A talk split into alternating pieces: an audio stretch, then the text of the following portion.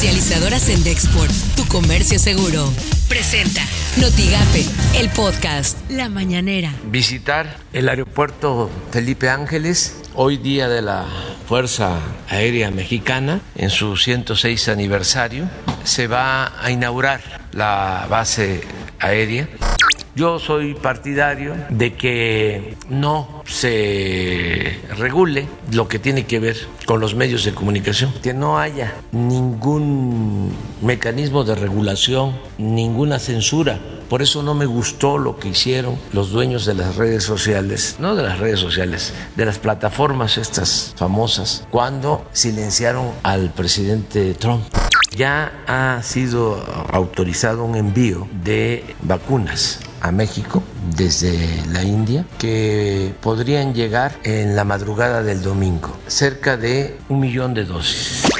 Esto suena en Noticias MBS con Luis Cárdenas. Alonso Ancira ha sido vinculado a proceso por el delito de operaciones con recursos de procedencia ilícita, mejor conocido como lavado de dinero. Ancira va a tener que pagar su libertad. Ha llegado a un acuerdo reparatorio que todavía tiene que ratificarse con Pemex por las mañanas con Ciro Gómez Leiva. Ricardo Monreal, coordinador de la bancada de Morena en el Senado, aseguró que va a detener por tres semanas su polémica iniciativa para regular las redes sociales, que lo hará para escuchar opiniones.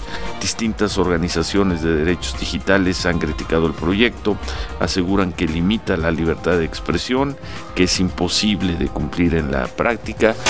Así las cosas en W Radio. Y dictan auto de formal prisión a Mario Marín. El juzgado segundo de distrito de Quintana Roo emitió la medida en contra del exgobernador de Puebla por el delito de tortura en agravio a la periodista y activista Lidia Cacho. Así lo reportó esta madrugada la organización Artículo 19. Sin embargo, aclaró que la justicia no será plena hasta que sea condenado y junto a él todos los autores intelectuales que permanecen prófugos. Mario Marín Torres se encuentra recluido en el centro penitenciario de Cancún desde el pasado 3 de febrero, horas después de ser detenido en Acapulco.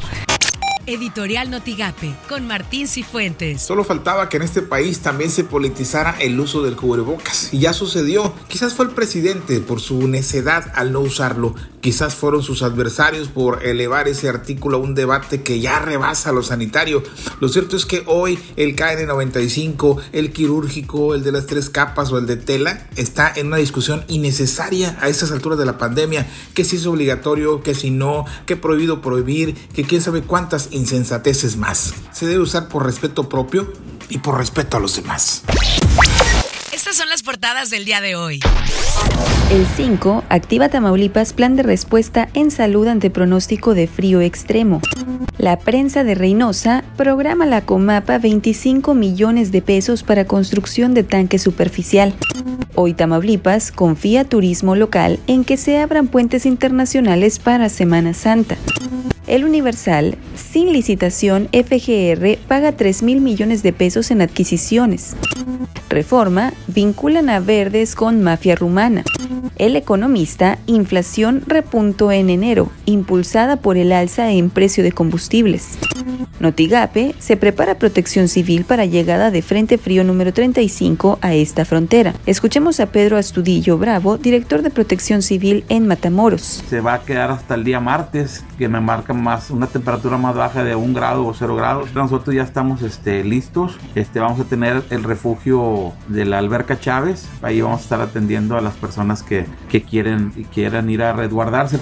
Lo que tienes que saber de Twitter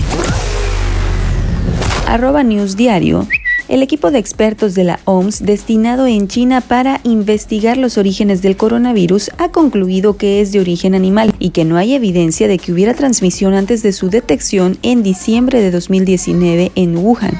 Arroba NotigaPMX dan de alta hospitalaria a paciente con nueva cepa de COVID-19 en Matamoros. Arroba Milenio.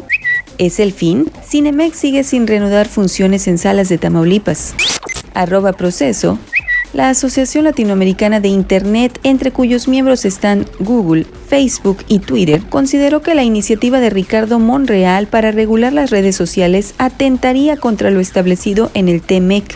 Arroba CNNEE Después de un largo debate, el Senado votó que el juicio era constitucional. Sin embargo, la votación de 56 a 44 mostró por qué hay poco camino para que los fiscales de la Cámara obtengan la mayoría de los dos tercios necesaria para la condena. Comercializadora Sendexport, tu comercio seguro, presentó Notigape, el podcast.